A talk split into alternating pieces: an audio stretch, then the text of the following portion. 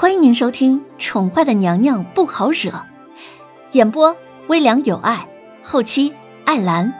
欢迎您订阅收听。第一百一十四集，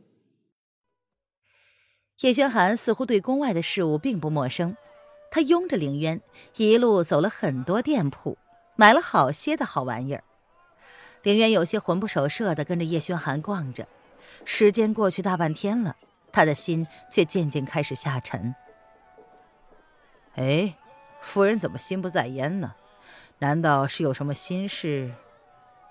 叶轩寒见凌渊魂不守舍的样子，他扬起了一丝笑容，淡笑着问道：“湖心岛上，文兄，一切已经准备妥当了，所有的人都已经集合在指定地点。”你还有什么要交代的吗？一个身穿淡蓝衣装的年轻男子，优雅的坐在石桌上喝着茶。他淡淡的瞥了一眼站在湖边的某个人。文燕鲜少会请他帮忙，从来都是漫不经心、不着调的样子。对于这次朝他开口请求帮忙之事，他显得十分的诧异。这家伙从来不跟江湖之人打交道。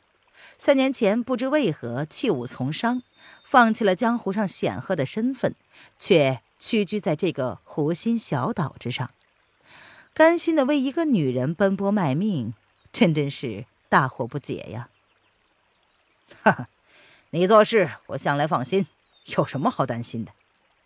文燕闻言转过身来，她走到男子身前，跟蓝衣男子坐在了一起，拿起小酒壶，十分豪迈的。与他对饮，哈哈，好爽快！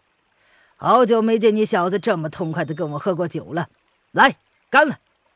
蓝衣男子见状，放声大笑：“哼，蓝芷墨，你这人还是这么的嗜酒如命啊！”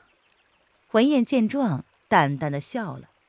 这家伙以前就爱喝酒，现在还是德性不改。哎。人生得意须尽欢，若无美酒相伴，那活着还有什么乐趣呀？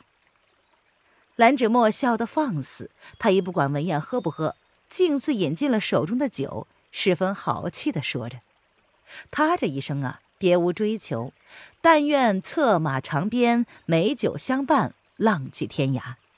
十年前如此，十年后依旧如此。”倒是你小子，江湖上鼎鼎大名的文人公子，好好的侠可不当，反倒是窝在这京城之中替一个女人卖命。切，本公子都不知道该怎么说你了。文燕依旧淡淡的笑着，仿佛那文人公子的身份早就是前世的记忆，断然不复存在一般。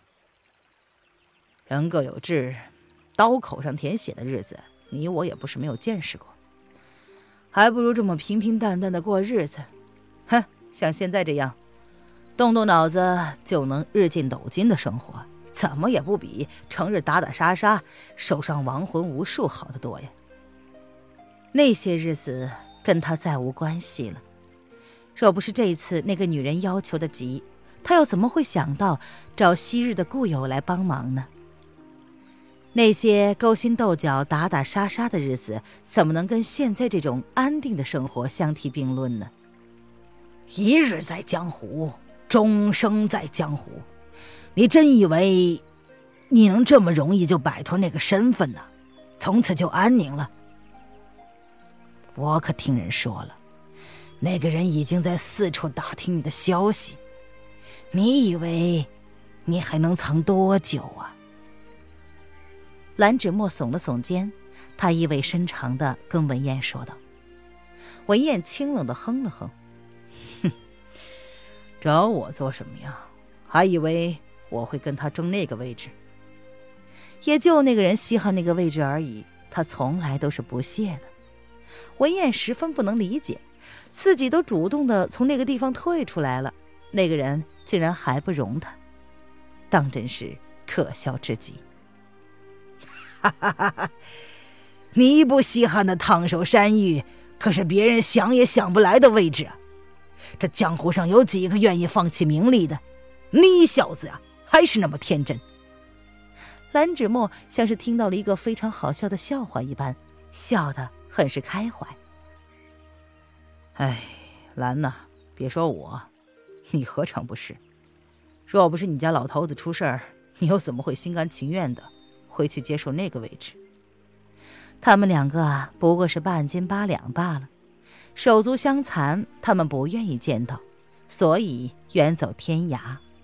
但，终归是。摆脱不了那个命运的。现在的蓝风寨落在蓝芷墨的手上，虽然已经不若从前，但至少不再那么歪风邪气了。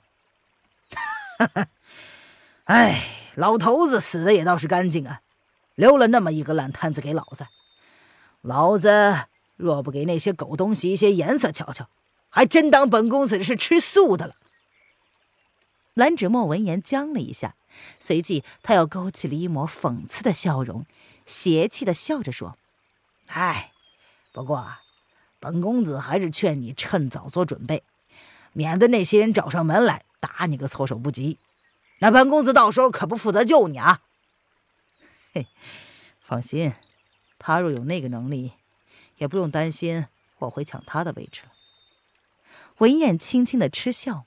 不甚在意的说：“他跟蓝芷墨有着相似的背景，几年前两个人是臭味相投、惺惺相惜。虽然君子之交淡如水，但文燕知道，若是自己有难，蓝芷墨绝对不会袖手旁观的。这也是他这次会找他帮忙的原因之一。”哈哈哈哈哈哈！那倒是。蓝芷墨站起身来。笑着饮尽了壶中之酒，随即将酒壶往地上一摔，随着瓷器的破裂声，他淡淡的看了文燕一眼，然后脚尖轻点，在空中简单有力的旋转了几周，在船上站定，没有回头看文燕一眼，双掌运功朝水下一击，船便稳稳的朝对岸驶去。文燕站在木桥上，双手负后，看着好友离去，唇瓣勾起了一抹淡淡的笑意。他从怀中掏出了一支短箫，放在唇畔，孤冷清寂的声音瞬间从湖心岛上隐隐传来：“醉之酒浓，醒之梦空。原来，看残花凋尽。”也是一种痛。是谁在墓前葬下了一生的诺言？红尘画卷，画得谁的生死之恋？最后只能守着那不变的容颜，一守就是一千年。看梨花满天，悲伤流转，却掩不住斑斓流年。谁负我一丝秀发？谁欠我？一生代价，燃尽风华，为谁化作一朵燃烧中的曼珠沙华？这曲《彼岸花》是那个女人第一次看到他狼狈样子时为他所作，也就是这一曲，让他甘心的在那女人手底下为之卖命，哼 多趁景啊！林渊主动的将有些冰凉的手牵向那个身旁的男人的大手，他微微的带笑，美眸之中竟带着些许的撒娇，语气温软的道：“夫君，我有些累了，我们找个地方歇一下吧。”好。叶轩寒心中一动，声音柔的可以滴出水来。两个人珠联璧合，如同天生的一对儿。男子落在凌渊身上的目光，总是温柔之中带着些许的深意。弦月姐姐，你有没有觉得今天小姐有些不对劲儿啊？瑶儿站在后头，摸着下巴，一脸怪异的看着他们家小姐，好像是突然变了个人似的，也不跟皇上姑爷顶嘴了。很温顺，什么都依着皇上。这跟他平时看到的情景可是截然不同的呀。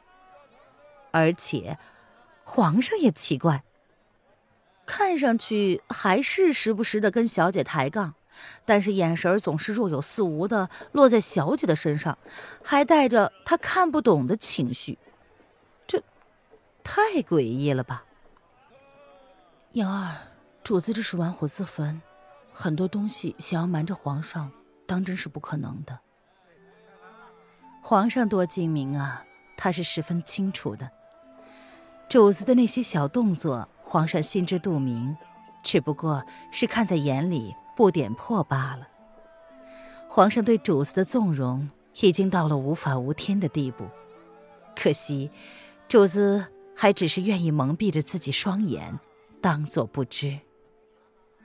弦月姐姐，你……瑶儿闻言脸色一变，一脸惊恐的看着弦月。难道？弦月姐姐看出什么端倪来了？听众朋友，本集播讲完毕，请订阅专辑，下集精彩继续哦。